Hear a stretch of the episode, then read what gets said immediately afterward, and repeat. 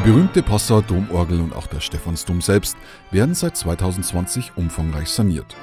Jetzt ist ein historischer Bauabschnitt im Gang, der Abbau der Hauptorgelempore. Hier lasten rund 15 Tonnen Gewicht auf dem Mauerwerk. Die Statik muss optimiert werden. Außerdem wird die komplette Orgel abgebaut, gereinigt und saniert. Ein Spezialkran im Mittelschiff der Kirche greift jetzt mit seinem Teleskoparm die mächtigen, teils 500 Kilo schweren und bis zu 11 Meter hohen Pfeifen und transportiert sie nach unten. Kein leichtes Unterfangen, erklärt Orgelbauer Markus Burghof.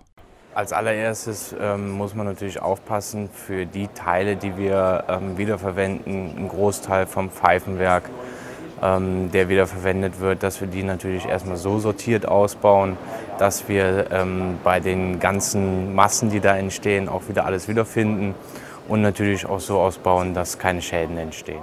Aufgrund der empfindlichen Zinnbleilegierung der Pfeifen stellt vor allem der Abbau der größeren und bis zu elf Meter langen Pfeifen eine enorme Herausforderung dar.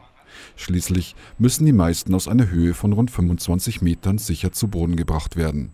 Wir versuchen die Pfeifen mit Gurten anzuhängen und mit dem Aufzug, also mit dem Kran möglichst zu transportieren.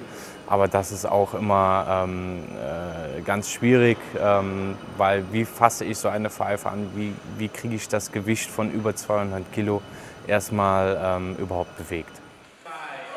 Bis Ende des Jahres wollen die Orgelbauer die rund 9500 Pfeifen der Hauptorgel abgebaut haben.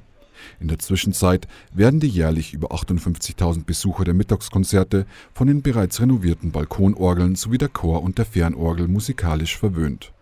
Kunstreferent Alles Brunner ist sich sicher, dass die Passauer Domorgel am Ende der Sanierung im Jahr 2026 wieder viele Blicke auf sich ziehen wird.